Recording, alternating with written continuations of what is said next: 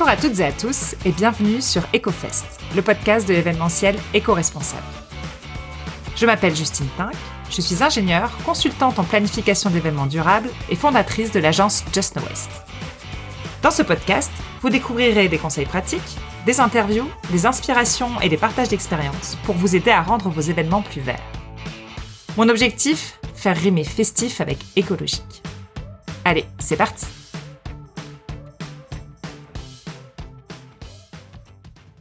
Bonjour à toutes et à tous. J'ai l'immense plaisir de vous retrouver aujourd'hui pour un nouvel épisode d'EcoFest Podcast après de trop nombreux mois silencieux. L'année 2022 a en effet été un peu chargée pour moi et j'ai dû mettre la publication du podcast un peu de côté. Néanmoins, je vous propose aujourd'hui une reprise du podcast avec une fréquence un peu moins exigeante, d'un épisode par mois, ce qui me permettra de continuer à diffuser plus sereinement les bonnes pratiques pour un événementiel responsable. Aujourd'hui, j'ai le plaisir de vous partager un épisode qui est une petite pépite et qui est dans la boîte depuis un peu trop longtemps puisque nous l'avons enregistré au printemps 2022. Il s'agit d'un épisode enregistré avec Samuel Valency, qui est un auteur et metteur en scène français. C'est le fondateur de la compagnie La Poursuite du Bleu, qui est très engagé en faveur de la transition du secteur culturel, que ce soit avec sa compagnie ou dans ses activités annexes. Samuel est notamment l'un des contributeurs du rapport du Shift Project intitulé Décarbonons la culture, qui est une source d'informations et de solutions très pertinente et c'est la raison principale pour laquelle j'ai eu envie de l'inviter sur le podcast. Alors avec Samuel, nous avons parlé du rapport Décarbonons la culture, bien sûr, des résultats de ce rapport, des solutions concrètes qui y sont proposées, et ça nous invite à une vraie réflexion de fond sur la transition du secteur culturel. On a également parlé d'un autre côté de ses engagements concrets avec sa compagnie La Poursuite du Bleu. Et c'est un épisode que je recommande chaudement à toutes les personnes qui sont impliquées dans des compagnies artistiques. Je n'en dis pas plus et je laisse tout de suite place à ma conversation avec Samuel Valency. Salut Samuel Salut Justine Est-ce que je peux te demander de te présenter pour commencer, s'il te plaît, de nous, parler un petit peu de toi, de, de qui tu es? Eh ben oui, je m'appelle Samuel Valency, je suis auteur et metteur en scène j'ai fondé une compagnie de théâtre qui s'appelle La Poursuite du Bleu. Euh, on dit en interne que c'est une fabrique de théâtre euh, engagé et engageant. Ça veut dire plein de choses, mais on va y, on va y venir. Et puis, euh, depuis deux ans, je participe assez activement aux travaux du Shift Project, qui est un think tank qui œuvre à, éclairer les enjeux énergie-climat dans la société. Mm-hmm. Et moi, je bosse plus particulièrement sur la partie culture, comment est-ce qu'on fait la transition dans le secteur culturel. Voilà, je peux aussi préciser qu'il m'arrive de donner des cours sur ces sujets-là, euh, que ce soit à HEC Paris ou à l'ICAR mhm. euh, ou à Neoma. Enfin bref, euh, j'interviens dans plusieurs endroits pour pour porter un peu à la fois comment on produit des spectacles et aussi comment on les produit autrement. Super, super. C'est des opportunités que tu as eues justement grâce au, au Shift Project ou c'est quelque chose que tu faisais déjà avant? Non, c'est plutôt l'inverse. C'est parce que j'étais très engagé dans ma compagnie et euh, très engagé aussi dans les cours que je donnais que euh, le Shift s'est intéressé à mon travail. Ils l'ont découvert pendant une présentation de maquette à la Fondation Nicolas Hulot il y a, trois ans, quatre ans, quelque chose comme ça. Et euh, du coup, c'est parce que mon travail était engagé que le Shift m'a proposé de venir filer un coup de pouce. Ok, c'est dans l'autre sens. Trop bien. Alors, bon, bah, tu nous as déjà du coup un petit peu expliqué ce que ce qu'est le, le Shift Project. Donc moi, c'est par ce biais-là euh, que j'ai entendu parler de toi, hein, par le rapport euh, Décarbonons la culture dont on va parler dans ce podcast. Est-ce que tout d'abord, tu pourrais nous dire quelques mots sur le plan de transformation de l'économie française? Donc c'est l'un des, des, travaux les plus connus euh, finalement du, du Shift Project. Euh, mhm. dans lequel s'inscrit ce fameux rapport Décarbonons la culture. Mais alors, qu'est-ce que c'est concrètement que ce plan? Euh, Voilà, comment ça se traduit? Déjà, c'est un plan qui a été euh, très humblement nommé par euh, l'équipe du Shift, comme tu peux voir. On va transformer l'économie française à nous tout seuls avec nos petits bras. Faut être ambitieux. Ouais, voilà, c'est ça, c'est ça, c'est plein d'ambition. Euh, au tout début de la crise sanitaire, en fait, le Shift a voulu porter un projet qui consistait à imaginer la transition dans tous les secteurs de notre économie, à la fois les secteurs qu'on traite de façon assez classique dans les sujets de transition, donc agriculture, bâtiment, mobilité, etc., mhm. etc., numérique aussi, dont on parle de plus en plus. Mhm. Et puis euh, les secteurs dits euh, services qu'on traite beaucoup moins en fait, habituellement dans la transition, parce que c'est les clients finaux. Mhm. Euh, donc en fait, c'est l'administration publique, la santé, la culture notamment. Et donc moi, j'ai porté le travail qui a été réalisé sur la partie culture, mais j'étais loin d'être tout seul. Mhm. on est très nombreux. Il y avait à peu près, moi je me suis beaucoup occupé du spectacle vivant et de piloter un peu l'ensemble du rapport mhm. et la méthodologie. Mais en fait, il y avait une grosse équipe. Hein. Il y avait Juliette Vigoureux sur le cinéma, Fanny Valenbois sur le livre. sur le cinéma, toujours, on a eu l'aide aussi de, de Charles Gachet, qui est le fondateur de Sequoia, une boîte d'accompagnement de tournage. Mhm. Qui, est-ce que j'ai oublié? Il y a Anaïs Roche et euh, Valérie Bonnard qui bossaient sur les arts visuels. Mhm. Et Louise Le Simple qui a coordonné avec Jean-Noël Geist, qui est euh, le responsable des relations publiques au Shift. Donc pour te dire que euh, j'étais loin d'être tout seul, on est une sacrée équipe à avoir travaillé sur ce rapport. Ça fait combien de personnes au total? Au total, je crois qu'on était un peu moins d'une dizaine à bosser directement sur le rapport. On était peut-être six et plus le support des salariés du Shift sur des points précis. On devait être une petite dizaine à bosser sur le rapport. Ok, ouais, ça fait quand même, euh, ça fait une belle équipe. Et puis, comment est-ce qu'elles sont identifiées finalement les, thématiques? Enfin voilà, là il y a un rapport sur la culture du coup qui est, sorti. Est-ce que c'est une impulsion justement de ta part à la base ou de votre part euh, les 10 ou est-ce que c'est plutôt le, chiffre qui identifie les thématiques et qui recherche des gens? Ouais, alors attends, je suis mauvais élève parce que j'ai pas bien expliqué euh, la logique du plan de transformation de l'économie française. Ah, ah, vas-y, Et je te réponds après. Je suis désolé, je, me suis, je me suis éparpillé en te présentant l'équipe. Le plan de transformation de l'économie française, comme je te disais, ça s'est lancé pendant la crise Covid, mais le but du jeu, c'était d'imaginer la transition avec un objectif précis, respecter l'accord de Paris. Et respecter l'accord de Paris, ça veut dire pas dépasser les 2 degrés de réchauffement climatique en 2100. Ça veut dire atteindre la neutralité carbone d'ici 2050. Entre-temps, réduire nos émissions de 5% par an euh, ce qui veut dire concrètement l'équivalent d'un Covid chaque année. C'est ça que ça veut dire. Mhm. Donc, euh, on a envie que ce soit plus organisé que subi. Donc, il nous faut un plan. Donc, on a fait ce plan sur tous les secteurs de l'économie. Voilà, là, j'ai bien expliqué, c'est bon. c'est clair comme de l'eau de roche. Trop bien. Et donc, du coup, les thématiques derrière, elles sont identifiées euh, assez classiquement, du coup, comme tu dis, pour tout ce qui est agriculture, industrie, etc. Et ensuite, c'est des propositions. En fait, euh, c'est surtout identifié en fonction des moyens du shift, parce que le shift euh, a une équipe de salariés et puis euh, des milliers de bénévoles qui s'appellent les shifters, qui mhm. viennent en soutien.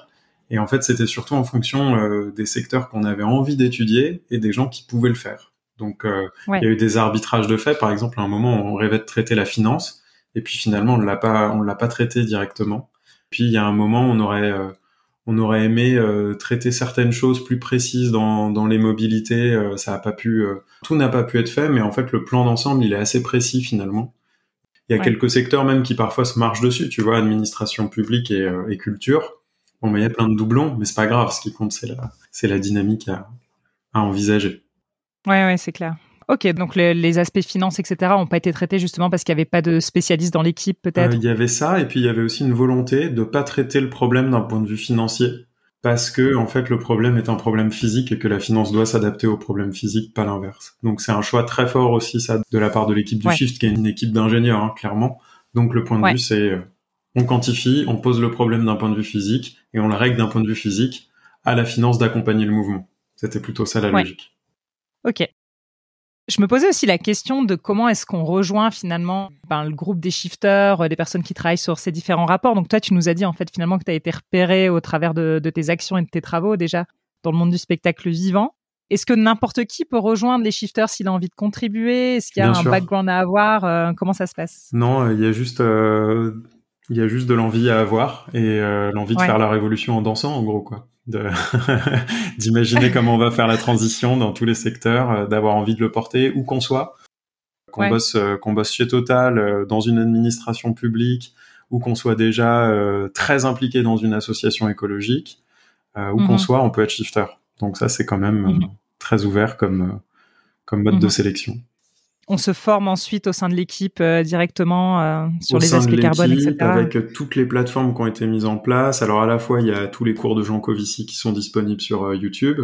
En plus, il y a une plateforme qui s'appelle Teach the Shift. Ensuite, il y a une plateforme qui s'appelle Enseigner le climat aussi, qui a été portée par par des shifters aussi, si ma mémoire est bonne, où là on peut trouver tout un tas de ressources. Donc en fait, on, se forme avec tous les outils qu'on a qu'on a sous la main et puis aussi mhm. avec euh, avec les échanges avec euh, les gens qui connaissent bien euh, tous ces enjeux-là. Donc c'est là que c'est là qu'on apprend le plus. Ok, super. alors peut-être avant de rentrer en détail sur le rapport des carbons à la culture, je voulais te poser quelques questions sur ben, ce que tu fais avec ta, ta compagnie qui s'appelle La Poursuite du Bleu, qui est donc une compagnie engagée Qu'est-ce que c'est une compagnie engagée finalement? Comment est-ce que vous êtes engagé? Alors une compagnie engagée, comme beaucoup de compagnies engagées, ça se détermine d'abord par les sujets qu'on traite. En fait, si tu veux, euh, l'histoire a commencé quand je suis sorti d'HEC, parce qu'à la base, j'ai pas fait des études théâtrales. J'ai fait une grande école de commerce, et quand je suis sorti de là, le premier spectacle que j'ai eu envie de monter, c'était sur la base d'ateliers avec euh, l'association Les Petits Frères des Pauvres. Euh, donc une asso qui accompagne des personnes âgées en situation de précarité. Et en fait, je me suis rendu compte que beaucoup parmi ces personnes accompagnées étaient en fait des gens qui travaillaient en entreprise juste avant de se retrouver dans la difficulté, et parfois même que l'entreprise avait broyé donc mhm. j'ai trouvé hyper intéressant, sorti d'une grande école de commerce, de me confronter à ça tout de suite. Et de là, mhm. je peux dire que ma démarche personnelle, ça a été de tirer le fil et de comprendre tout ce qu'on oubliait euh, dans notre système économique. Euh, mhm. Et en fait, euh, à ce titre-là, l'humain comme la, comme notre environnement est à peu près traité de la même manière en fait d'ailleurs, euh, il y a d'ailleurs le terme même d'environnement fait débat. On fait partie de la nature, donc en fait c'est c'est comme ça qu'a démarré le travail de la compagnie. Donc clairement, on a des sujets qui sont engagés. Le premier spectacle s'appelait l'inversion de la courbe. C'était une métaphore sur euh, la croissance, qui n'est pas euh, infiniment soutenable. C'est ce que raconte le parcours du personnage. Le deuxième spectacle, c'était Melon Blue. C'était un spectacle qui était vraiment un conte sur l'écologie, sur une famille qui mhm. découvre une île qui est dotée de ressources merveilleuses et qui va répéter euh, progressivement une révolution agricole, industrielle, euh, scientifique et financière. Et on va suivre euh, ça de l'intérieur. Et là, le dernier spectacle qui s'appelle Coupure est euh, une interrogation sur l'état de notre démocratie, particulièrement face à l'urgence climatique. Donc voilà, ça s'avère être un peu d'actualité. Donc clairement. Donc les sujets qu'on traite, ça détermine ça, mais aussi la façon dont on les traite, parce que je pourrais t'en parler un peu plus en détail après si tu veux, mais en gros, vraiment, on essaye d'intégrer euh, les impacts qu'on a le plus possible euh, tout au long de la production, y compris sur la communication. Enfin, on essaie de faire vraiment beaucoup de choses. Et en plus, bah, c'est ma compagnie qui porte toutes les heures de formation que je donne dans les écoles. Donc c'est vraiment la structure qui porte euh, qui porte ça. les gens qui deviennent salariés permanents de l'équipe, ils doivent être capables de donner des fresques du climat, de former à ces enjeux. Donc c'est à la fois un travail de contenu, c'est un travail de formation et c'est un travail de production qui, qui sont différents en fait. Ça veut dire que les spectacles sont aussi joués dans les écoles ou c'est vraiment de la formation, c'est à part? Non, la formation, c'est vraiment un volet à part. ça s'appuie beaucoup sur ce qu'on fait dans la compagnie, parce que du coup, on découvre des choses qu'on peut enseigner. Euh, parce qu'on s'est planté il y a trois ans, on découvre un truc qui serait mieux à faire et on l'explique. Mais euh, c'est pas les spectacles qu'on montre en école. Ok. Parce que je me posais la question un peu euh, du type de public que tu arrives à toucher avec des, des, spectacles sur ces thématiques. C'est vrai que ben, moi, je fais partie euh, de l'organisation du festival Objectif Terre à Lausanne, qui est un festival sur la transition écologique. Mais il y a toujours cette question de, ben voilà, notre stratégie, en gros, c'est d'attirer les gens parce qu'il y a de la bière et de la musique et d'en profiter pour les sensibiliser un peu à l'écologie. Mais tu as quand même toujours un public de d'extrêmement convaincu qui vient parce que voilà, ils aiment l'événement, ils s'y retrouvent, etc. Mais c'est pas toujours facile justement d'aller vers les, les autres cibles qui ne sont pas déjà convaincus, etc. Toi, tu arrives à toucher des publics euh, assez différents euh, ou alors est-ce que c'est justement des personnes qui sont déjà très engagées qui voient tes spectacles? Alors euh, il y a un peu de tout. C'est sûr qu'il y a un écosystème autour de la compagnie entre le shift, les shifters, l'équipe dont on est prêt, dont, dont, je me sens proche, la fabrique des récits, etc. Enfin il y a plein d'assauts qui gravitent autour de nous qui forcément euh, sont dans des interrogations sur le social et l'écologique et du coup il y a une partie de convaincus, on va pas se mentir. Après, ce que je vois, c'est quand même que dans les salles, il y a une vraie diversité, que les spectacles touchent des gens qui sont euh, à gauche comme à droite, que euh, euh, on peut être de temps en temps programmé par une ville à droite ou macroniste ou voilà, comme on va être programmé de temps en temps par des mairies communistes ou écologistes. En fait, mmh, mmh, j'ai mmh. l'impression qu'on arrive à toucher un public assez large. Moi, en tout cas, ce que je constate beaucoup, c'est j'ai l'impression que le public est très jeune, celui qui vient nous voir. Il a entre 18 euh, et 35 ans beaucoup. De temps en temps, il amène ses parents. mais euh, mais j'ai l'impression qu'il est assez jeune. Est-ce que c'est que des convaincus dans cette jeunesse-là? Pas forcément, je crois pas. Mais euh, mais oui, c'est sûr qu'il y a un brassage de, de public et c'est sûr qu'on touche pas mal de convaincus. En général, j'ai conscience qu'en choisissant le, médium du théâtre, il y a déjà un tri sociétalement qui se fait et qu'on touche des populations plutôt éveillées, un peu plus âgées. Donc on essaie de mettre en place des dispositifs pour pour pas toucher que ce public-là. Donc la compagnie donne des donne des places chaque mhm. soir à des gens euh, qui sont en réinsertion parce qu'ils ont été en prison, euh, à des gens qui sont dans la précarité, euh, soit culturelle, soit économique. Donc voilà, mhm. donc on essaie de contrebalancer ça un peu. Ouais, super. Tu arrives à attirer un peu d'autres personnes par ces, par ces biais-là. On essaye. Par rapport à ce que fait ta compagnie, ok, donc c'est engagé euh, tout d'abord sur les sujets qui sont traités, et puis tu m'avais raconté que vous avez, vous êtes beaucoup pris la tête, je crois, pour euh, réduire votre impact aussi lors de vos tournées. Bon, j'imagine que c'est des questions qui sont venues euh, très naturellement euh, dès les débuts, euh, vu les sujets que vous traitiez. Oui, c'est ça, c'est ça. Le fait de traiter les sujets, très vite, ça nous amenait en situation. Où on se disait, bah, on va parler d'écologie, mais on va pas être schizo et mettre du plastique partout et tourner en semi-remorque et faire n'importe quoi et manger de la côte de bœuf à chaque repas, quoi. Il y avait un truc. Ce serait un peu bizarre. voilà, c'est clair. Enfin, tu vois. Puis je trouve qu'il y a aussi un quand tu veux bien porter un sujet aujourd'hui, et je trouve ça assez sain, la société civile exige beaucoup de toi. Euh, on ne pardonne pas le moindre écart, quoi. C'est clair, faut que tu sois exemplaire. C'est très dur, mais je trouve ça aussi assez juste. Tu vois, je me dis, euh, après tout, euh, oui, c'est vrai que c'est vrai que c'est pas juste d'emmerder Nicolas Hulot parce qu'il a quatre voitures au moment où il parle de l'électrification du parc automobile. En même temps, quand tu portes une telle parole politique, faut essayer de donner l'exemple. Non, c'est clair, c'est clair. Je trouve ça simple, et surtout, je pense que tu vois les gamins sur Instagram, ils, regardent les artistes, ils regardent les footballeurs, ils regardent leurs sportifs préférés et, leurs mhm. sportives préférées, et du coup, en fait, euh, si ces gens-là donnent pas un peu l'exemple, bah, je trouve ça dur. Donc, autant pour nous en tant que petits colibris que euh, que pour euh, les autres, pour les pour les inspirer, leur donner envie de faire, eh ben, on s'est dit qu'on mhm. allait faire les choses autrement. Ah, je suis, je suis complètement d'accord avec ça. C'est vrai que ça m'est arrivé un certain nombre de fois aussi. Alors moi, mon, mon premier cheval de bataille, ça a été vraiment les, les déchets, le, zéro déchet, le nombre de fois où on, où on m'a pointé du doigt. Oui, mais là, Justine, euh, est-ce que tu tiens dans la main? Est-ce que c'est vraiment zéro déchet? Oui, mais là, Justine, euh, est-ce que tu vivrais pas au 21e siècle avec du pétrole partout autour de toi? C'est ça, c'est ça. Mais Justine, elle a du mal aussi des fois. il, y a, il, y a, Bon Pote qui a fait un bon article là-dessus, qui s'appelle T'es écolo, mais t'as un iPhone, euh, qui est très bien. Euh, faut le lire, il est pas mal. Il remet un peu les, ah, les points sur les i et tout, c'est clair, c'est limpide. Ah ben, je le mettrai dans les notes de l'épisode euh, avec plaisir. En tout cas, si on revient sur, euh, sur la poursuite du bleu, ben, du coup, quels ont été vos, principaux défis et les actions que vous avez mis en place On a essayé de, de trouver ce qu'on pouvait faire euh, du, du, jour au lendemain déjà, les trucs qui nous faisaient pas trop mal. Donc euh, les trucs qui nous ont pas fait mal du tout, le premier sur lequel on a réussi assez vite, c'est de dire ok, ben maintenant la, la régie alimentaire de la compagnie passe en 100% végétarien et c'est non, c'est c'est sans impact d'aucune sorte sur nos métiers. Mhm. À part qu'on a un peu plus la pêche après manger, c'est tout. Moi-même, je suis végétarien euh, hors de la compagnie, donc c'était facile. Mais pour d'autres, c'était plus. Euh, on en a un qui a 74 ans, euh, Michel Derville, qui est un comédien qui a grandi avec le rapport culturel à la viande à quasi tous les repas ou un repas sur deux, comme à peu près tous les Français. Hein. chaque Français mhm. en moyenne mange 80 et quelques kilos de viande par an, donc, donc culturellement, mhm. c'est très fort. Donc tu vois, ça, ça, ça, ça a été aussi euh, identitaire pour certains, donc il a fallu en parler, il a fallu laisser la porte ouverte aussi. Dire en fait, nous, la compagnie, on prendra en charge le végétarien. Si vous voulez manger absolument une côte de bœuf, on vous l'interdit pas. Seulement, mhm. voilà pourquoi on le fait. Un repas avec du bœuf, c'est 12 fois plus émetteur qu'un repas végétarien et local. Donc, mhm. euh, en fait, on va partir sur le végé local et on payera que ça. Si vous, à un moment, vous craquez et vous partez ailleurs, vous pouvez aller manger ce que vous voulez. Y a pas mais, de mais nous, collectivement, on supportera pas ça. Du coup, ça a bien été. Ah bah là, je, enfin, je pense que depuis le début, euh, j'en ai, j'en, ai vu un ou deux, euh, deux trois fois aller se, faire une bouffe à côté parce qu'ils en avaient marre, mais c'est assez exceptionnel. Et ça, ça divise par 10 mhm. euh, à peu près, même un peu plus, nos émissions sur l'alimentation. Et quand on est 20 à 30 personnes à nourrir pendant toute une claire, bah ça fait du monde à la fin. Ouais, c'est Donc ça, c'est un truc qu'on a fait assez rapidement.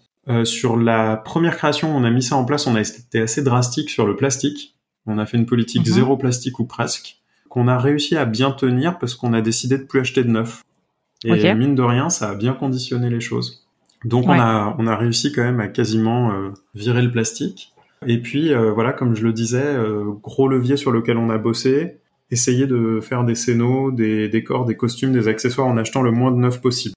Ça veut mhm. pas dire qu'il n'y a pas de neuf. Là sur les sur le tout dernier décor, il y a deux rouleaux de tissu, et des tabourets qui sont neufs. Mais tout mhm. le reste des costumes, décors, accessoires, c'est euh, c'est de l'occasion. On a passé des heures en friperie, on a passé des heures en récup. Donc mhm. ça prend plus de temps. Ça, ça réorganise un peu le travail. Ouais. Mais par contre, euh, le résultat sur l'empreinte, il est, il est très très fort. Donc euh, ça, c'est sur la partie prod. Avant, on essayait de faire des matériaux biosourcés uniquement. Le jour où on s'est retrouvé avec un énorme décor de récup en bois qui pesait des tonnes et qu'on pouvait balader qu'en semi-remorque, on s'est dit que c'était une connerie. Là, on a décidé de plus faire de biosourcé, on a décidé juste de faire de la récup pour les décors autant que possible. Et objectif numéro un, le décor, peu importe comment il est pensé, même s'il fait 4 euh, mètres de haut, il faut qu'à la fin, il rentre dans un véhicule utilitaire de 6 mètres cubes. Ça veut dire, en gros, euh, mhm. tu vois, les petits Mercedes Vito, bah, c'est les, plus petits véhicules utilitaires envisageables. Et donc, euh, ça, on y arrive. Ça, on y arrive. Donc, c'est, c'est de l'entièrement démontable. Euh. Tout est démontable, tu as des panneaux qui font 3 mètres de haut, mais à la fin, tu dévises tout et hop, tout se plie. Mhm, Donc mhm, euh, ça, mhm. c'est le super boulot de Julie Maillot, la scénographe. Voilà, et après, ben, limiter l'impact en tournée, c'est demander à chaque fois qu'on nous programme de ralentir, passer plus de temps sur le territoire. Pour le même prix, on va dire qu'on va offrir une masterclass, un cours, un atelier fresque du climat, euh, ralentir quoi. Ça c'est important pour nous. On n'imprime pas de programme de salle quand on a la main dessus. On dit au théâtre euh, franchement ça sert à rien. Si c'est pour présenter l'équipe, je peux le faire à la fin du spectacle, ça coûte pas plus cher. Euh, toutes les infos elles sont sur le site maintenant. Franchement c'est absurde de, de, rajouter des programmes de salle. Donc ça on a réussi à les convaincre. Là tu vois à Avignon on n'arrive pas à les convaincre parce que en fait il y a 30 compagnies accueillies en même temps, c'est trop compliqué. Ils veulent pas faire d'exception. donc on va voir ce qu'on arrive à, à discuter, à négocier. Voilà. Et il y a un dernier truc qu'on fait, c'est que, et ça c'est assez étonnant, ça surprend euh, du monde quand on en parle, c'est qu'on a créé une monnaie locale avec nos spectacles. Que quand tu viens voir le spectacle, tu sors de là, t'as un, as un billet, comme, euh, comme ton billet de spectacle, et tu peux le dépenser dans des commerces qui vendent du local, du bio, euh, du vrac, avec qui on a négocié des promotions pour nos spectateurs. Ok. Ça veut dire que c'est la même monnaie dans chacun des endroits où tu vas, c'est votre monnaie à vous? C'est une monnaie à nous. Ok. Et comment est-ce que vous avez fait pour qu'elle soit valable euh Eh ben, on est allé voir les commerçants. On leur a dit, euh, vous êtes d'accord que le billet de 10 euros que j'ai dans la poche, il vaut 10 euros? Ouais. Je dis pourtant c'est un bout de papier, non? Ouais. Je dis, bah, je vous propose qu'on crée un autre bout de papier et que vous l'acceptiez comme si ça valait euh, soit 10 euros, soit 5% sur vos territoires. Un peu comme une carte de fidélité, quoi. Ou, comme n'importe quel coupon de réduction. Puisque ta tournée, tu l'as fait, j'imagine, vous les faites dans toute la France sur tout le territoire, tu vas utiliser les mêmes. On est très parisiens, nous. Ouais. On est très parisiens dans le dans la localisation. Là, à Avignon, c'est la première fois qu'on exporte notre monnaie locale. Ok, voilà, euh, c'était ça. Ma quasiment la totalité de nos dates sont parisiennes, donc du coup, on peut travailler avec le même réseau de commerçants toute l'année. Mhm.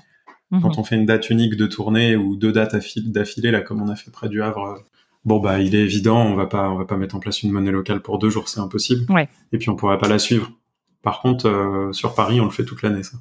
Ouais, alors que là, Avignon, c'est le festival d'Avignon, donc c'est durant un mois. Donc là, vous avez réussi à exporter votre monnaie, donc c'est-à-dire que tu as fait tout un travail de démarchage. On est en train de le euh, faire. Trop bien. On est en train de le faire, je te dirais, quand ce sera acté, qu'on aura la liste des commerçants et tout. Bon, en plus, il s'avère que ça, c'est un, ça, c'est une manière de, décloisonner notre, euh, notre travail, mhm. de nous faire rencontrer d'autres gens engagés dans d'autres secteurs, des commerçants de bouche, des restaurateurs, des, mhm. Euh, des, gens qui vendent des jouets en bois, des, tu vois, enfin vraiment de, de trouver mhm. des gens qui font autre chose, quoi. Mhm, et en mhm. fait, ça, ça fait vachement de bien. Et en plus, ça, c'est un peu la cerise sur le gâteau, c'est qu'on s'y attendait pas trop. Ça a fait beaucoup parler de la compagnie cette initiative. Et euh, aujourd'hui, il y a plein de gens qui disent ah oui, c'est la compagnie qui imprime euh, de la monnaie locale et tout. Donc c'est c'est sympa, tu vois. En plus, c'est sympa. Moi, je pense vraiment qu'à Avignon, ben on parlera aussi du travail de notre compagnie à cause de cette idée. Ouais, j'espère. Ouais. donc ça va nous différencier un petit peu. Mhm, mhm. Écoute, on, on, essaie quoi, on essaie plein de choses. Donc voilà, donc euh, une prod un peu plus respectueuse, euh, quasi sans achat de neuf autant qu'on peut. On fait, euh, on fait vraiment le minimum de choses à déplacer en tournée. Moi, je rêve un jour de pouvoir faire une tournée que en train. Ouais. Pour l'instant, c'est compliqué, mais ce serait top. Là, pour l'instant, c'est trois personnes dans le véhicule de utilitaire et tout le reste de l'équipe en train. Ouais, ouais. Régie végétarienne, monnaie locale, tournée raisonnée et refus des dates internationales. Ok. Même les pays voisins. Si on doit prendre l'avion, c'est mort. Ok, ok. Mais vous faites un peu les pays voisins, euh, la Suisse, la Belgique, euh, ce sera envisageable. Si on nous propose d'aller en Belgique ou en Suisse, euh, on ira, on prendra le train avec Ça se fait, ouais. Trop bien. Ouais, il faudrait vraiment avoir une scéno ultra light, ultra démontable pour pouvoir faire la, tournée en train, mais ça doit pas être impossible. C'est le, le, challenge. Il y en a qui le font. Nicolas Lambert, qui est un artiste que j'aime beaucoup, il fait déjà ça.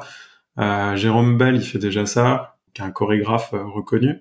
Donc voilà, tout ça c'est tout ça c'est possible. c'est des c'est des beaux objectifs. Par rapport à la monnaie locale, je me posais du coup la question juste pour finir euh, ce qu'on disait. Mhm. Bah déjà, comment est-ce qu'elle s'appelle en fait Du coup ta monnaie? Bah là le spectacle s'appelle Coupure.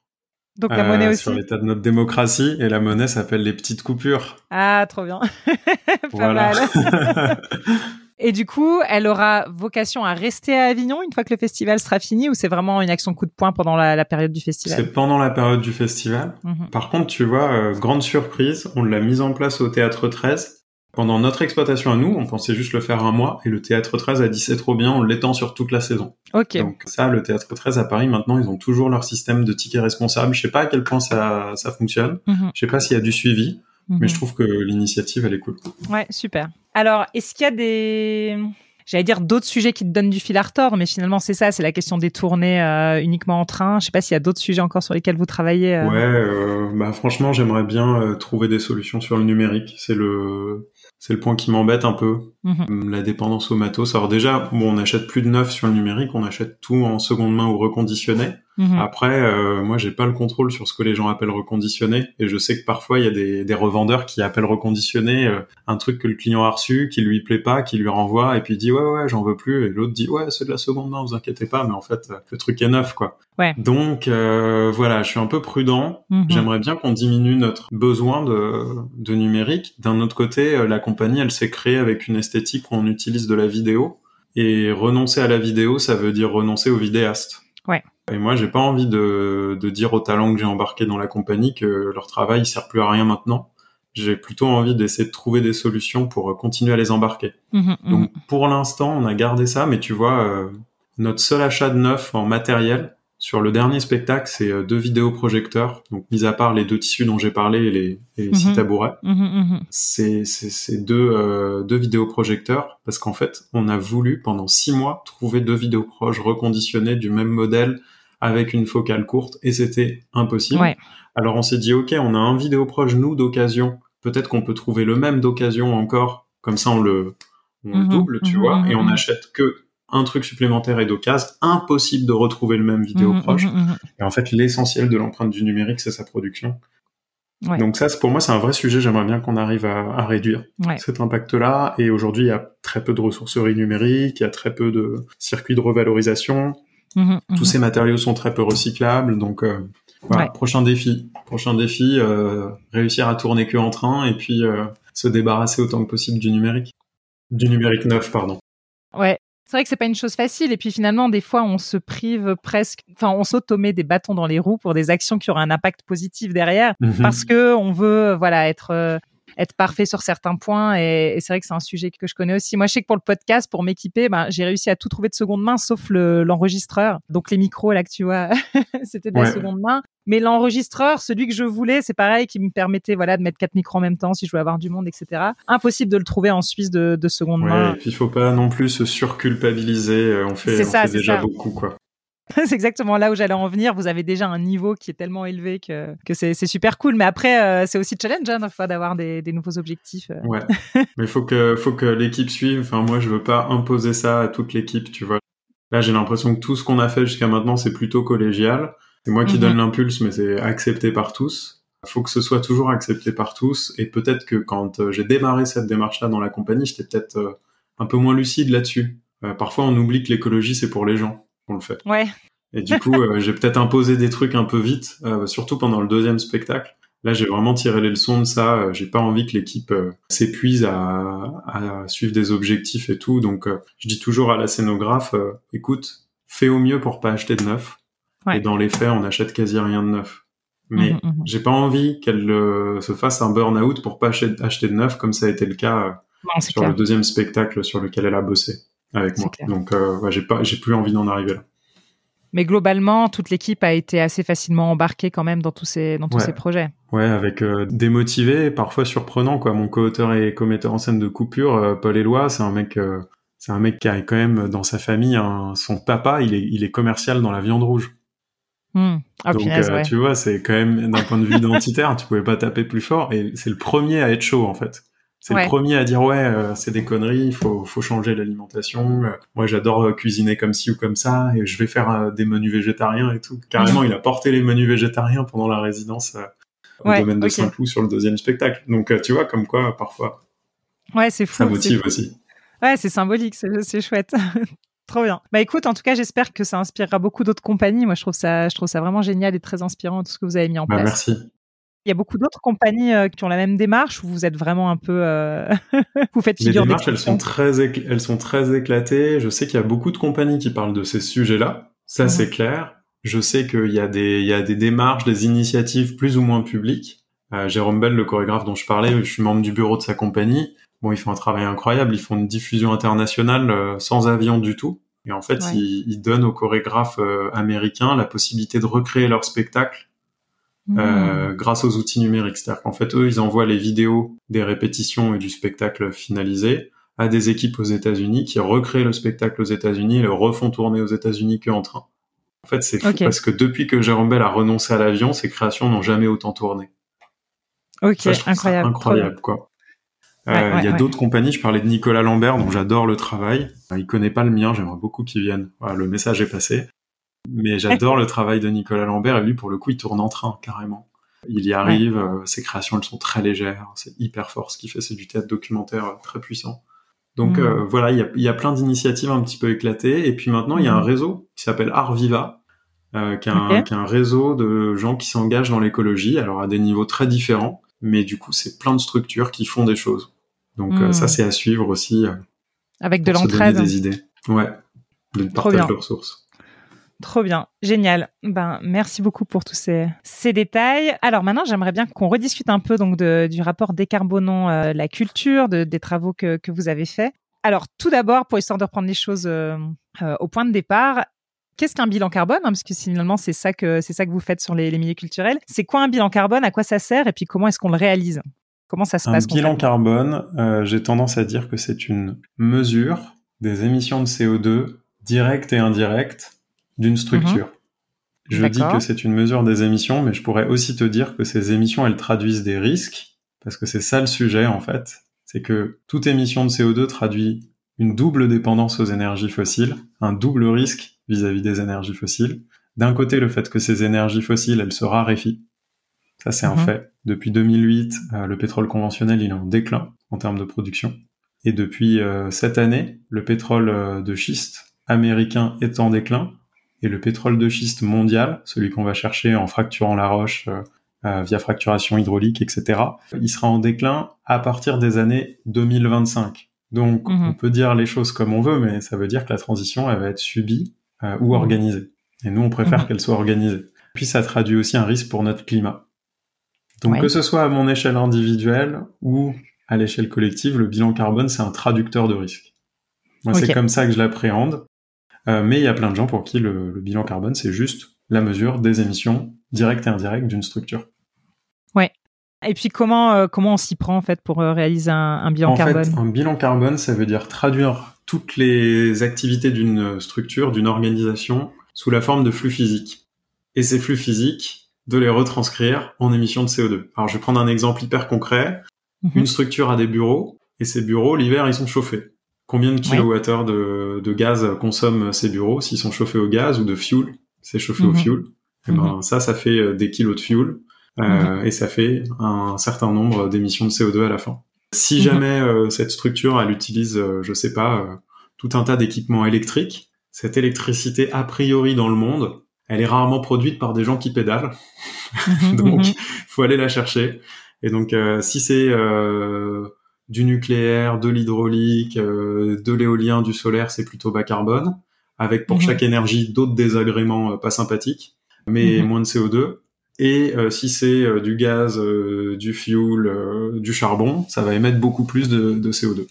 Ouais. Donc, euh, donc voilà. Donc en fait, c'est traduire tout ça. Euh, Ouais. Alors pour nous, pour ce qui nous intéresse, on va prendre quelques exemples à l'échelle de ce qui nous intéresse. Ben, on va prendre Ouais. un festival comme, allez, je suis taquin aujourd'hui, euh, je vais prendre Wheel of Green. Bah, si tu prends un festival comme of Green, un festival, c'est des flux physiques. C'est des gens, Ouais. c'est des gens qui viennent au festival. Et comment ils viennent par festi- euh, au festival? Bah, Là, pour le coup, of Green, ils sont sérieux. Ils font des études de mobilité pour savoir euh, quel moyen de transport est adopté par euh, chaque festivalier. Ensuite, c'est des artistes euh, qui viennent. Mhm. Comment ils viennent ces artistes? Ils viennent que pour une date unique, alors qu'ils étaient à New York juste avant. Ils vont prendre l'avion, mais surtout leur scénographie vont prendre Mhm. l'avion aussi. Et Ouais. euh, en fait, euh, là, d'un seul coup, on va traduire le déplacement des scénographies non pas comme des artistes qui se baladent, mais c'est des masses, c'est-à-dire des, des kilos, des tonnes à déplacer sur un certain nombre de kilomètres par un certain nombre de véhicules. Et là, on a les émissions de CO2 détournées. Donc voilà, et ça consiste à faire ça sur tout. Après, il y a l'alimentation, après, il y a, il y a etc., etc., etc. Donc en fait, on, euh, le bilan carbone, c'est la traduction de l'activité en flux physique qui, à la fin, donne des mhm. émissions de CO2. Ok, donc on, quantifie les émissions de CO2 de chaque composante finalement de l'activité, puis on additionne tout à la fin pour voir euh, dans la globalité. Euh. C'est ça, sachant qu'il y a des trucs sur lesquels le festival a directement la main et des trucs sur lesquels il n'a pas du tout directement la main. C'est évident que le festival généralement gère plus ou moins directement l'alimentation des publics si c'est sa propre régie. Euh, Si mhm. t'es le festival off d'Avignon, l'alimentation des publics c'est les restaurants du centre d'Avignon, c'est pas toi qui as la main.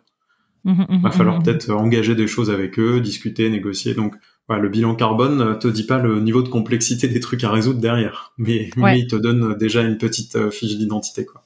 Ouais. Alors, quel est l'intérêt finalement de, enfin, est-ce qu'il y a un intérêt pour, euh, ben voilà, les organisateurs de festivals, etc., de réaliser le bilan carbone de leur, de leur événement? Euh, Ce que je disais tout à l'heure sur les risques. En fait, euh, si, si t'aimes les gens qui bossent avec toi, ou si même, allez, t'es un cynique total et tu n'aimes que le chiffre d'affaires de ton activité, a priori, si ton chiffre d'affaires ou l'emploi des gens qui t'entourent est très dépendant d'énergie fossile, il est en danger. Il est en danger soit parce que d'ici quelques années, tu vas être sous contrainte, euh, mhm. soit parce que d'ici quelques années, tu vas être sous contrainte politique, parce qu'il y a un truc qui s'appelle la stratégie nationale bas carbone en France et qui se décline dans beaucoup de pays euh, de l'Union européenne, qui mhm. oblige euh, les pays à suivre un certain, une certaine trajectoire de réduction de leurs émissions de CO2. Et puis je pourrais même ajouter un dernier truc dont on parle moins, c'est qu'en fait le, le, CO2 traduit assez bien le risque d'exposition aux, aux pandémies. Oui, Je vais prendre un exemple de ça, c'est qu'en fait le Louvre c'est l'établissement public en France qui a le plus gros bilan carbone. Et c'est mhm. l'établissement public en France qui a reçu le plus de subventions pour faire face à la crise Covid. Parce qu'en fait, les émissions de CO2, elles traduisent une dépendance au lointain. En l'occurrence, là, c'est les visiteurs chinois et américains. Donc, en cas de pandémie, tu peux plus dépendre du lointain. Tu peux travailler que à hmm. des échelles locales. Et du coup, bah, le bilan carbone, il traduit ça. Ça fait quand même trois bonnes raisons de se coltiner ah un bilan carbone. Hein. Ah, c'est clair. Ah, c'est intéressant. J'avais jamais vu ça comme ça, mais ouais, c'est super intéressant, c'est clair. Et, et c'est facile du coup de réaliser son bilan carbone. Euh, comment est-ce qu'on s'y prend? C'est quelque chose qui coûte cher. C'est un euh? cabinet. Il y a des aides pour le réaliser, euh, essentiellement versées par l'ADEME. Ça prend du temps en fait. C'est pour ça que dans la mmh. culture, on n'est pas très bon pour le faire parce que déjà qu'on bosse tout le temps dans l'urgence, si en plus il faut prendre beaucoup de temps pour estimer ses émissions de CO2 alors que ça n'a pas d'impact sur mon activité de demain matin, c'est pas un truc qu'on est très bon à faire. Et ça mhm. prend du temps parce que du coup, ben, ça veut dire très concrètement, euh, tu fais un achat, tu as une facture, et puis euh, celui qui fait le bilan carbone, il dit oui, mais c'est quel tissu ça que tu as acheté pour ton décor? Mais il vient d'où? Et, et, du coup, en fait, euh, quand, quand, tu rentres vraiment dans le détail d'un bilan carbone, alors il y a plein d'endroits où tu vas faire des estimations, mais quand tu rentres vraiment dans le détail d'un bilan carbone, ça prend beaucoup de temps. Mhm. Pour récolter les données, c'est ce qui prend le plus de temps. C'est ça. Alors du coup, on va décider d'estimer plus ou moins de choses. Par exemple, nous, euh, sur les, sur les émissions des festivals qu'on a calculées, on n'avait pas toujours les données exactes euh, de l'alimentation. Mhm, euh, du coup, on a dit, OK, en moyenne, un festivalier, il reste tant de jours, ça j'ai les données. J'imagine que sur les temps de jours, il prend tant de repas au festival. Mhm, Donc, en moyenne, je sais que le festival des Vieilles Charrues, il vend tant de kilomètres de saucisses parce que c'est marqué sur son site comme sur son site internet comme une fierté. donc, je peux le traduire à peu près en kilos de viande. Donc voilà, donc tu vois, c'est litres de bière, euh, etc. ah ça, les, les, pipelines hein, de litres de bière sur les festivals, c'est une organisation. Alors du coup, euh, pour euh, le rapport des carbone à la culture, vous avez justement fait le bilan carbone du Festival des Vieilles Charrues que tu citais à l'instant hmm. comme exemple. Je vais préciser. On a fait une estimation d'un festival qui ressemble beaucoup aux Vieilles Charrues.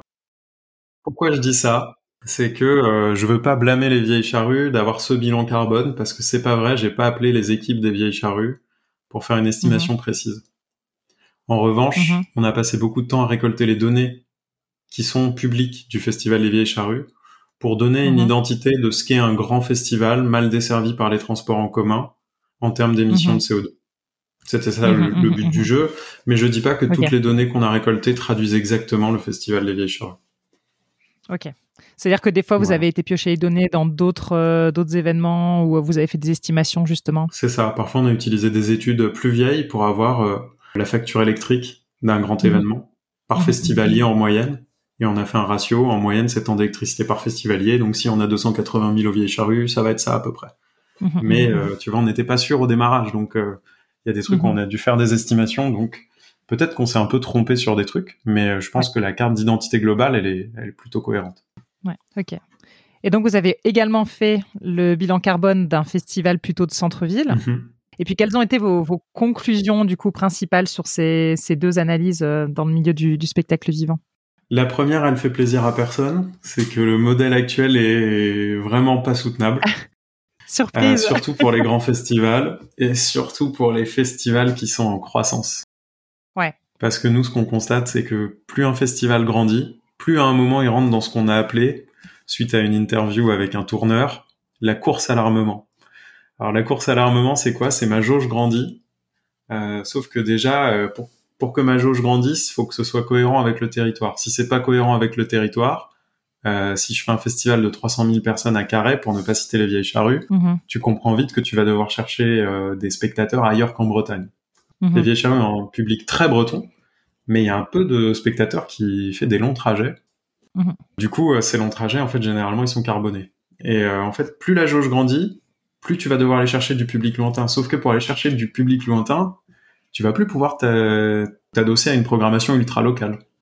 Il va falloir que tu prennes une programmation beaucoup plus internationale. mhm. Donc du coup, tu vas rentrer dans des programmations plus internationales. Seulement quand tu fais grandir ta jauge, les programmations internationales, elles te demandent plus d'argent. Et euh, elles te demandent plus d'argent, euh, évidemment, parce que c'est des stars, mais aussi euh, parce qu'elles veulent se différencier les unes des autres et que du coup, elles investissent dans des scénographies qui sont beaucoup plus monstrueuses. Mhm, mhm. Du coup, en fait, tu passes d'un festival qui a besoin de quelques camions pour installer sa scénographie à un festival qui a besoin de 40 semi-remorques pour installer sa propre scénographie, plus entre 5 et 40 semi-remorques par artiste qui vient Mhm. à balader en avion, en bateau, euh, en voiture, en, enfin, tu vois, euh, Mhm, par euh, mhm, transport routier. Donc en fait, tu as une empreinte du fret qui monte en flèche aussi. Ouais. Donc ce qu'on a vu, c'est que la croissance, généralement, elle amenait très vite des émissions de plus en plus élevées et pas du tout de façon linéaire avec euh, la jauge. C'est-à-dire Ouais. qu'il y a- En gros, quand la jauge, elle, elle, elle augmente euh, de 10 000 euh, par an, de 10 000 spectateurs par an, bah, il y a un moment où en fait, ça va faire x2 sur le bilan carbone. Ok, c'est exponentiel. Exactement. Incroyable. C'est un cercle vicieux, en fait. Ouais, totalement. Et euh, le pire, c'est que les pouvoirs publics soutiennent ça parce que euh, la logique, c'est l'attractivité territoriale. Oui. Donc, euh, c'est aussi un défi pour les pouvoirs publics de réorganiser cette réflexion-là. Mhm. Donc, voilà, ça c'est le, le premier constat qu'on fait. Le deuxième, c'est que il y a quand même des bonnes nouvelles. C'est qu'il y a des trucs qui sont réalisables demain matin. Oui. Euh, sur les vieilles charrues, par exemple, l'alimentation, elle peut changer. euh, L'année prochaine, ça ne changera pas euh, l'organisation du festival. Mhm. Et là, il y a quasiment 2000 tonnes d'émissions de, gaz à effet de serre à économiser du jour au lendemain. Énorme. Mhm. Et parce que quand tu regardes les émissions, c'est quasiment tout est fait par la viande de bœuf et de porc, spécialité locale. Et si tu passes au régime végétarien, tu divises par 10 ou 12 à peu près. Mhm. La Mhm. bière est déjà assez locale sur les grands festivals, pas tous, mais quand elle l'est, c'est deux fois moins d'émissions que Ouais. quand euh, c'est de la bière euh, allemande euh, glyphosatée, si tu vois ce que je veux dire. Ouais, ouais. il, y a, il y a deux trois références qui viennent en tête à tout le monde normalement. Donc clair. voilà, ça c'est des leviers, c'est pour demain matin. Ouais. Pour après-demain, on peut dire que c'est pas déraisonnable de se dire qu'on va mutualiser plus de transport. Mhm. C'est possible, ça demande de l'organisation, ça va changer un peu mon boulot, mais c'est peut-être possible. Donc, par exemple, Ah bah typiquement euh, dire euh, ok il y a deux artistes internationaux qui viennent à ce moment-là, on va peut-être euh, plutôt que de faire euh, du fret euh, avion, on va faire du fret maritime, on va s'y prendre plus tôt, on va le faire comme ça. Euh, mhm. Ou euh, tiens pour les derniers kilomètres, on va plutôt opter pour un moyen de transport moins carboné, genre la vélogistique pour tous mes petits artistes locaux par exemple etc. Donc ça, c'est, on va dire, c'est des petites solutions techniques et en plus, ça amène la transition dans d'autres secteurs. Ouais. Ouais. Tu vois, euh, ok, je vais, je vais décarboner l'électricité de mon festival, qui pour Mhm. l'instant travaille sur des générateurs. Ouais. Ah bah, je vais avoir besoin euh, de gens qui maîtrisent euh, l'énergie bas carbone sur mon territoire. Mhm. Donc soit je me branche au réseau EDF, qui est bas carbone mais qui a d'autres désagréments, soit euh, je vais euh, m'appuyer sur de l'expertise euh, qui peut être sur plein d'autres filières de, Mhm. de renouvelables. Mhm. Donc euh, en fait, voilà, c'est ça pour le coup. Donc ce que je disais en tout premier lieu, ça change pas mon métier, c'est des mesures transparentes, tu peux les prendre demain matin. Ouais. On a appelé ça mesures transparentes. Les mesures qu'on appelle positives qui entraînent avec elles la transition dans d'autres secteurs, bah ça pour le coup, les pouvoirs publics devraient faire quelque chose. Donc euh, ce rapport, il sert aussi à dire euh, Et les collectivités territoriales, faites quelque chose. Parfois, euh, c'est l'organisation des réseaux de transport en commun, tu vois. Mhm, mhm, les horaires des spectacles sont pas adaptés aux horaires des transports. Mhm. En fait, ça, ça a des gros impacts. hein. C'est, euh, ça monte très très vite. C'est la mise en place de plateformes de covoiturage, tout ça. Ben, en fait, c'est des mesures assez positives. quoi. Ouais. La rénovation thermique euh, des bâtiments utilisés, quand Ouais. c'est des bâtiments. Tout ça, c'est des leviers. Après, il y a des trucs qui sont plus désagréables pour les acteurs du secteur, qu'on a appelé des mesures offensives et défensives. Défensive, c'est euh, je fais un truc, il va falloir y renoncer, ou alors on, on me propose un truc, mais il faut, faut pas y aller. mhm. Euh, le streaming en réalité virtuelle, c'est que des factures d'énergie en plus. Pourrais y revenir après si on parle du numérique, mais du coup, euh, on dit faut pas y aller. Les clauses d'exclusivité territoriale qui empêchent les artistes de rester longtemps sur un territoire, ça fait monter les émissions en flèche parce qu'après ils doivent partir à l'autre bout du monde. Mhm. Pareil, ça c'est des trucs auxquels il faudrait renoncer. Et après, des mesures beaucoup plus longues qu'on appelle offensives, où par exemple sur les festivals, il faudrait subdiviser les jauges. Parce Ouais. que comme je le disais tout à l'heure, plus un festival est ancré sur son territoire, Mhm. Mhm. euh, plus il va travailler avec du public local. Mhm. Donc Mhm. typiquement, on pourrait imaginer que l'avenir des vieilles charrues, ce serait de faire un tour de France avec des festivals de beaucoup plus petites jauges Carrément. que euh, de rester sur un seul endroit à 300 000 personnes. Ou un tour de Bretagne, hein, pourquoi pas. Euh, et de garder les artistes plus longtemps. Carrément. C'est un sujet qui est presque tabou, ça. Il y a énormément de boulot avant que les mentalités changent. Euh, Qu'est-ce que t'en penses Ah, mais je pense que je pense que en fait, quand tu racontes sur ton site internet la croissance de ton festival et le kilomètre de saucisses vendues, Mhm. ça traduit quelque chose d'identitaire. Ouais. Et j'en veux pas à mon père de rouler dans une belle voiture parce que il s'est construit dans une identité où euh, c'est un gosse de pauvre et Ouais. la méritocratie qui réussissait à l'époque, le marqueur c'était d'avoir une grosse voiture. Mhm, mhm. Et en fait, c'est son identité. Ouais. Donc si je lui dis que le CO2 ça remet en cause son identité, la discussion elle va pas être sympa. Ouais. Donc du coup, j'accepte que de temps en temps les discussions soient pas sympas. Et euh, c'est sûr que t'as raison. Euh, ça va bouger, ça doit bouger. Ouais. Euh, mais c'est normal qu'il y ait de la friction parce qu'en fait, euh, en fait, c'est identitaire la façon dont ces festivals se sont développés. Et en plus, les pouvoirs publics leur ont dit que c'était bien. Et ils avaient Mhm. pas tort parce que ça a créé de l'emploi local, parce que ça a créé Mhm. des débouchés. Donc en fait, ils avaient pas tort non plus. Ouais. Et maintenant, on leur dit tout ce qu'on a dit qui était bien, que, ah ben, on va le détricoter.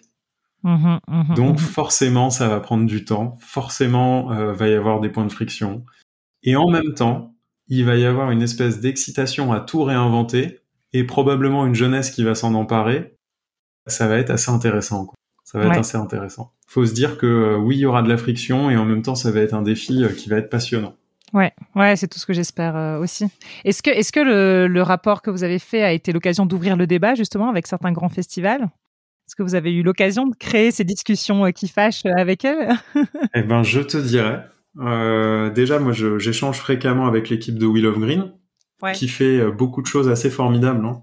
C'est pas que un festival qui est en croissance de jauge de façon spectaculaire. Mhm, C'est aussi un festival qui est assez exemplaire sur le traitement des déchets, mhm. sur l'alimentation, sur euh, la mutualisation, sur les scénographies, etc. Euh, c'est un festival qui a d'autres endroits de, on va dire, de douleur, comme euh, la durée de la venue des artistes, les Mhm. modes de transport des artistes, le fait d'être en croissance en termes de jauge et de vouloir compenser ses émissions de CO2. Ça, c'est assez incompatible et ils le savent. Donc Mhm, voilà, donc euh, tu vois, il y a des, il y a des points de, de friction. Donc pour le coup, quand c'est des acteurs qui ont envie et pour qui c'est, c'est déjà identitaire de faire ce changement, il n'y a pas trop de friction. Ouais. Quand c'est des acteurs pour qui l'identité, en fait, c'est la croissance, qui va très souvent avec une croissance démultipliée de l'impact, faut changer de logiciel. Donc là, il y a beaucoup de friction. Donc Ouais. en fait, ça va, ça varie. J'ai pas encore eu d'échange avec les vieilles charrues. Moi, j'aimerais beaucoup.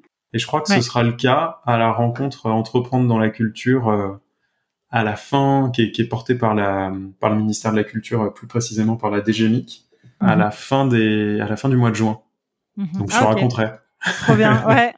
Mais je pense quand même que parce que les festivals bretons sont porteurs de beaucoup de choses depuis longtemps, notamment les initiatives drastiques en plastique et tout ça, je pense Oui. que la discussion va être beaucoup plus sympa que ce qu'on peut imaginer. Je pense Oui. qu'en fait, il y a beaucoup de gens qui veulent bien faire et je sais que dans les équipes techniques des vieilles charrues, les gens sont déjà chauds. Oui, c'est c'est pas la première fois que le sujet leur arrive aux oreilles, j'imagine. Qu'ils ont eu beaucoup d'occasions déjà de s'y confronter et que ça a commencé peut-être à faire son chemin, ouais. Bah ouais, en plus avec la, la sortie euh, de la charte des festivals euh, Mhm. qui est apparue euh, l'an dernier, là, enfin cette année même, donc euh, c'est voilà, c'est dans les c'est dans les papiers du ministère, ils le savent, mhm, mhm, mhm. c'est la suite logique. Oui, donc c'est une charte qui a été faite pour les festivals par le ministère de la Culture en France, hein, c'est ça. Je précise parce que du, coup, on a aussi euh, mais oui, vrai. des personnes en Suisse et en France et les références sont pas toujours là. J'espère un jour que la Confédération suisse va faire la même chose. Espérons. c'est clair, c'est clair. Parmi les solutions que tu as données, il y a, notamment celle du coup pour les artistes un peu d'essayer de mutualiser leur, euh, leur déplacement, notamment pour le matériel. Est-ce que tu as l'impression que de plus en plus d'artistes s'engagent dans ce genre de mode de fonctionnement? Donc on a parlé de ta propre compagnie, mais là si on parle vraiment du coup des, chanteurs internationaux et ce genre de choses, c'est quelque chose qu'on observe, ça reste encore euh, marginal. Alors j'en ai j'ai quelques exemples qui me viennent en tête, mais qu'est-ce que t'en qu'est-ce que t'en penses euh, Bon, déjà c'est dur de répondre. C'est toujours délicat de répondre à l'échelle du secteur culturel. Ouais. Parce qu'il y a une telle diversité d'acteurs et c'est tellement hétérogène. Tu mhm. peux quasiment pas comparer un ensemble de musique classique pour qui tout le modèle de subvention est pensé sur le, le rayonnement à l'international, euh, avec euh, une maison qui fait euh, de l'accompagnement d'orchestre euh, sur un territoire très local. Enfin, c'est, c'est tellement hétérogène, c'est tellement dur à dire. Ouais. Je peux dire ce que j'observe. Il y a des festivals où c'est déjà la logique parce que c'est des festivals de la débrouille, parce que c'est des festivals de moyens euh, très tendus. En mhm. fait, à Avignon, t'as plein de compagnies qui font le même trajet et qui disent bah faut qu'on mutualise. Ouais. Euh, parce que c'est trop bête et parce que économiquement on n'a pas trop les moyens de faire autrement non plus. Mhm. Donc euh, voilà. Mais en réalité c'est insuffisant parce que le vrai sujet c'est qu'il y a quasiment, je crois de mémoire, 550 compagnies qui viennent d'Île-de-France. Mhm. Et si on rajoute à ça toutes celles qui font le trajet depuis Lyon, Mhm. Euh, et si on rajoute à ça toutes celles qui font le trajet depuis le nord de la France, il y a quasiment la moitié des compagnies, voire un millier de compagnies, qui pourraient faire un trajet en ferroutage. On utiliserait le train pour tout acheminer. là, on a besoin des pouvoirs publics pour que ça s'organise. Mais euh, voilà, la mutualisation, ça, ça existe quand l'événement le permet. Mais typiquement, quand tu prends des structures euh, qui diffusent toute l'année des spectacles pour une ou deux dates, il n'y a pas mhm. moyen de mutualiser. Donc parfois elles vont dire au programmateur qui euh, a à peu près la même identité, qui est pas trop loin, est-ce que ça te dirait toi aussi d'acheter une date comme ça quand il vient, il reste deux jours de plus sur le territoire et, et ça va nous coûter un peu moins cher? Mhm. ça arrive, mhm, mais c'est pas la norme quand même. Ouais. Et encore une fois, hein, le, les pouvoirs publics incitent pas forcément à ça. Quand tu es du côté de la structure qui est diffusée, plutôt incité à, à passer vite d'un territoire à l'autre, à avoir des coproductions euh, un peu éparpillées je connais pas mal d'histoires de compagnies qui ont été obligées de changer de lieu de résidence pendant les répétitions parce que c'était une coproduction entre deux théâtres qui étaient lointains l'un de l'autre et qu'ils ne voulaient pas que ce soit répété que dans un seul endroit, juste pour le symbole de le dire en fait. Ça c'est absurde. Ouais, ouais, ouais, ouais, c'est clair. On voit quand même que tout ne dépend pas euh, que des artistes, quoi, en fait. Il y a certaines choses, on peut s'engager. C'est une belle manière de s'engager, en tout cas, si on veut s'engager en tant qu'artiste, d'essayer de réfléchir à ça. Mais euh, comme tu dis, voilà, il y a besoin des pouvoirs publics pour euh, pour aller de l'avant avec des mesures un peu plus un peu plus marquantes finalement, pour aller à l'échelle maintenant sur ces, sur ces principes. Il y a deux bonnes raisons de, de faire les choses à son échelle. La première, c'est euh, l'exemplarité dont je parlais tout à l'heure et du coup le fait que ça permet l'action collective. Clairement. La deuxième, c'est que ça permet de voir ce qu'on n'arrivera pas à faire tout seul. Du coup, si tu t'engages, eh ben, tu peux politiser les trucs qui, qui coincent. Mm-hmm. Et si tu es déjà un peu exemplaire sur ce que tu peux faire, eh ben, ça va être plus facile de les politiser, ça c'est clair. Mm-hmm. Trop bien. Alors écoute, je te remercie pour toutes ces réflexions qui sont super intéressantes. Pour toi, s'il y a un, message principal à retenir de, tout ça, alors que ce soit de, ton expérience ou du rapport euh, décarbonant la culture, s'il y a un message que tu aimerais faire passer, euh, ce serait lequel? La question super vague, c'est cadeau. non, mais il faut s'engager. Il faut s'engager. Euh, on va se planter, on va faire des erreurs, on va prendre des mauvaises décisions, euh, et puis on comprendra du coup en déduction quelles sont les, les, bonnes ou les moins mauvaises, et puis on recommencera. Mhm. Euh, mais pour ça, faut s'engager. Euh, je pense que la force du rapport, c'est de poser le problème, alors qu'il n'existait pas il y a quelques années. Maintenant qu'il est posé, faut faire un truc. Mhm. On n'est pas tous d'accord sur le truc à faire, mais on est tous d'accord sur le fait qu'il faut faire un truc. Donc maintenant, allons-y, faisons des trucs. Et il n'y a pas une seule bonne réponse, il y en a plein. Non, parce que moi, je me méfie beaucoup du technoptimisme qui consiste à dire il y a une solution, elle est toute trouvée, c'est celle-là. Exemple, euh, le vélo. Il faut absolument que les spectateurs ils viennent en vélo à 100%. Bon, je suis d'accord sur le principe, mais euh, si tu habites en France, euh, dans les Vosges, il y a un relief tel que tu vois bien que, à moins d'avoir des, des, des, mollets de l'enfer, tu vas pas aller tous les jours à théâtre, en théâtre à vélo. Donc c'est plus du côté des transports collectifs qu'il faut imaginer les, mhm, les réponses. Mhm. Il y en a qui vont dire ah c'est la voiture électrique pour décarboner. D'accord, mais la voiture électrique à usage individuel qui reste 1% de son temps en utilisation et 99% de son temps garé sur un parking, on voit bien que c'est pas une bonne utilisation des ressources non plus. Donc la mutualisation, ce sera beaucoup plus intéressant. Ouais. Donc voilà, en fait, il faut se méfier des solutions toutes faites. Chaque territoire va répondre différemment, chaque structure va répondre différemment, et il faut respecter toutes les tentatives sincères. Complètement. Complètement. Merci beaucoup pour ce message. Pour finir, euh, est-ce que tu peux nous dire, Samuel, où est-ce qu'on peut te suivre ou bien suivre la compagnie peut-être? Enfin, Est-ce qu'il y a des, endroits où tu aurais envie de, renvoyer les auditeurs qui voudraient en savoir plus sur ce que tu fais? Pour suivre euh, ma compagnie, il y a le site euh, lapoursuitedubleu.fr ou l'Instagram lapoursuitedubleu. Mhm. Pour suivre mon travail, je publie de temps en temps des articles, des choses sur LinkedIn pour tout ce qui est en lien avec le, shift. Donc Samuel Valency.